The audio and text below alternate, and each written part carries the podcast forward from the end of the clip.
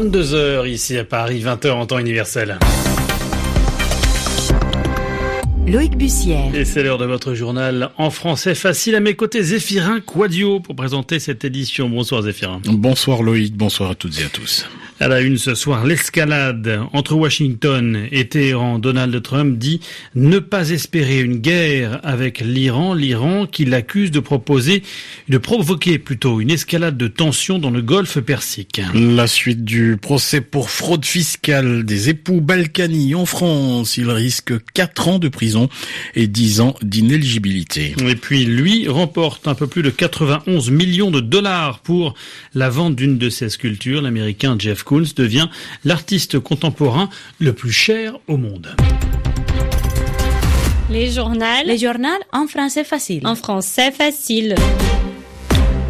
Le ton continue de monter entre Téhéran et Washington, l'Iran et les États-Unis qui depuis plusieurs jours maintenant échangent des propos agressifs. Et à l'image de ceux du chef de la diplomatie iranienne en visite au Japon qui accuse les Américains, je cite, de provoquer une inacceptable escalade de tensions. Les États-Unis qui se sont retirés de l'accord sur le nucléaire il y a un an unilatéralement, c'est-à-dire selon leur seule décision. Les États-Unis donc ont appliqué récemment de nouvelles sanctions contre Téhéran et renforcé leur présence militaire dans le Golfe. L'Iran de son côté a suspendu certains de ses engagements prévus dans l'accord. Muriel Paradon. En visite à Tokyo, Mohammad Javad Zarif répond à des journalistes japonais. Le chef de la diplomatie iranienne réaffirme qu'il n'y a aucun dialogue possible avec les États-Unis, réagissant aux déclarations de Donald Trump selon lesquelles l'Iran voudra bientôt discuter. Voici ce qu'il répond. Je ne sais pas pourquoi il est si confiant, car c'est complètement faux. Mohammad Javad Zarif met également en cause l'entourage de Donald Trump. Son conseiller à la sécurité nationale, John Bolton, mais aussi Benjamin Netanyahou, le premier ministre israélien, les princes héritiers d'Arabie saoudite et d'Abu Dhabi, Ben Salman et Ben Zayed, l'équipe DB, comme on les surnomme. Je pense que l'équipe DB entraîne les États-Unis ou essaye de les entraîner vers la guerre. Ce n'est ni dans l'intérêt des États-Unis, ni dans l'intérêt de la région. Je pense que c'est suicidaire. Le ministre iranien des Affaires étrangères affirme que son pays agit au contraire avec un maximum de retenue. Muriel Paradon, par ailleurs toujours concernant l'actualité, aux États-Unis, Donald Trump prononçait ce soir un discours sur l'immigration. C'était il y a une heure à peine. Le président américain a promis un système migratoire, je cite, admiré du monde entier, un système qui intègre davantage de travailleurs qualifiés. Il a par ailleurs dénoncé le modèle actuel, selon lui faussé par les demandes d'asile fantaisistes.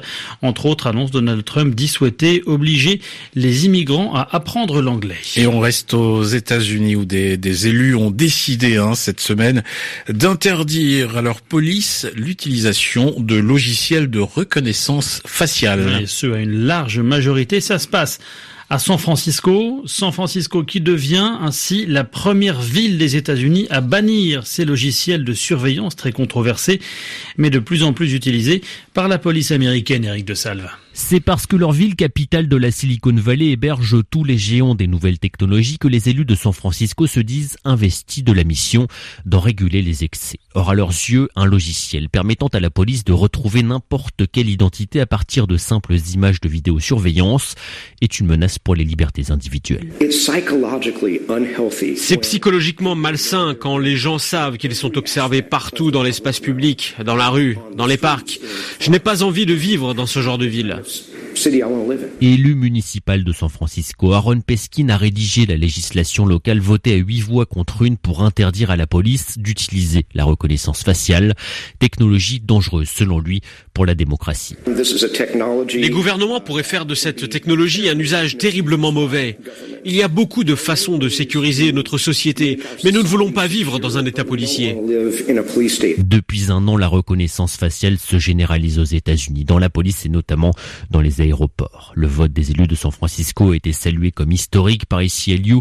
La puissante association de défense des libertés juge ces logiciels incompatible avec une démocratie saine. Éric de Salve, San Francisco. RFI. L'actualité de ce jeudi Loïc, ce sont aussi ces discussions en Norvège pour tenter de résoudre la crise au Venezuela. le chef de file de l'opposition parle pour l'instant de médiation. Juan Guaido confirme en tout cas avoir envoyé des délégués à Oslo. Le pouvoir de Nicolas Maduro, le président, affirme de son côté discuter avec des représentants de l'opposition démocratique, celle qui n'a pas le soutien des États-Unis, ce qui exclut donc Juan Guaido et ses partisans. Au Soudan, le dialogue entre civils et militaires est suspendu pour 72 heures. Alors que les deux parties devaient tenter de former un conseil souverain censé remplacer le conseil militaire de transition en place depuis la chute du président Omar el-Béchir le mois dernier. La situation évolue toutefois favorablement, aucune violence n'ayant été signalée dans la journée, Zéphirin. Et puis concernant le dossier libyen, Emmanuel Macron va recevoir hein, le maréchal Khalifa Haftar. Ce sera la semaine prochaine. C'est ce qu'indique l'Elysée qui précise que la rencontre aura pour objet d'échanger sur la situation en Libye et les conditions de reprise du dialogue politique à la suite de la visite du Premier ministre libyen et ce en lien avec les Nations Unies. Et on part pour le Sri Lanka à présent, le Sri Lanka où le comité de protection des journalistes euh, lance un cri d'alarme. Cet organe chargé de défendre la liberté de la presse dans le monde dénonce le retour en grâce d'un cadre de la police sri-lankaise malgré un très lourd passif. Le major Prabhat Boulatwate reprend du service en effet pour enquêter sur les attentats de Pâques. Il avait pourtant été écarté après des accusations d'assassinat et de torture envers plusieurs journalistes à la fin des années 2000. Le point, Vincent Souriau. La justice ne l'a jamais condamné, mais dans plusieurs affaires, c'est le suspect numéro un. En 2009, la mort du rédacteur en chef d'un quotidien indépendant, le Sunday Leader. Des hommes masqués bloquent sa voiture sur le bord de la route et le tabassent avec des barres de fer. Il ne survivra pas à ses blessures. Quinze jours plus tard, la tentative d'assassinat d'un chroniqueur critique du pouvoir, molesté avec sa femme, en pleine rue. Il sera forcé de s'exiler aux États-Unis, où il vit depuis dix ans. Le célèbre éditorialiste Kisnoy a enlevé détenu torturé pendant 7 heures en 2008. La liste est longue et tout converge vers un escadron secret des services de renseignement, une sorte de milice chargée de faire taire quiconque s'intéresserait de trop près à la politique sécuritaire sri-lankaise pendant la guerre avec les tigres tamouls. Or, qui dirigeait ce groupe clandestin? Prabhat Boulatwate, qu'il reprenne des fonctions au sein de l'appareil sécuritaire, écrit le comité de protection des journalistes.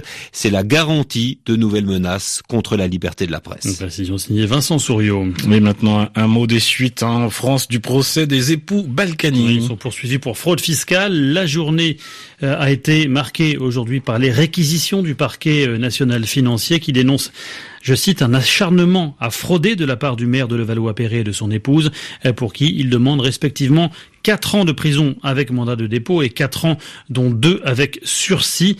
Une peine de 10 ans d'inéligibilité est également requise. Les débats se poursuivent jusqu'à la fin du mois de juin. Verdict attendu en septembre. Et on referme cette édition avec un record. C'est celui de l'artiste contemporain le plus cher au monde. Un record désormais détenu par l'américain Jeff Koons avec la vente hier de sa sculpture le Rabbit, le lapin en acier, adjugé pour un peu plus de 91 millions de dollars. Alors de quoi cette œuvre, réponse de Muriel Malouf. C'est un moulage en acier gris métallisé d'un lapin gonflable d'un mètre de haut.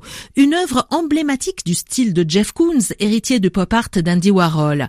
Avec cette œuvre, le sculpteur a battu le tableau Portrait of an Artist du peintre britannique David Hockney. Le plasticien de 64 ans a ainsi récupéré le record qu'il détenait avant d'être brièvement détrôné par Hockney. Son balloon dog orange vendu 58, 4 millions de dollars en 2013, avait tenu 5 ans la barre de l'œuvre la plus chère. Des œuvres nettes, quasi hygiéniques, qui n'ont de la simplicité que l'apparence. Il faut en moyenne 3 ans pour réaliser chaque sculpture. Ce champion du marketing se fait d'abord connaître avec des œuvres pornographiques réalisées avec sa première femme, l'actrice italienne La Cicciolina. Il a beaucoup fait parler de lui dernièrement en voulant offrir une œuvre monumentale, un bouquet de tulipes à la ville de Paris en hommage aux victimes des attentats de 2015 proposant de l'installer devant le palais de Tokyo, pas loin de la tour Eiffel. Ses détracteurs craignent que cela profite surtout à monter sa cote. Finalement, le cadeau sera accepté et posé dans les jardins du Petit Palais après deux ans de controverse.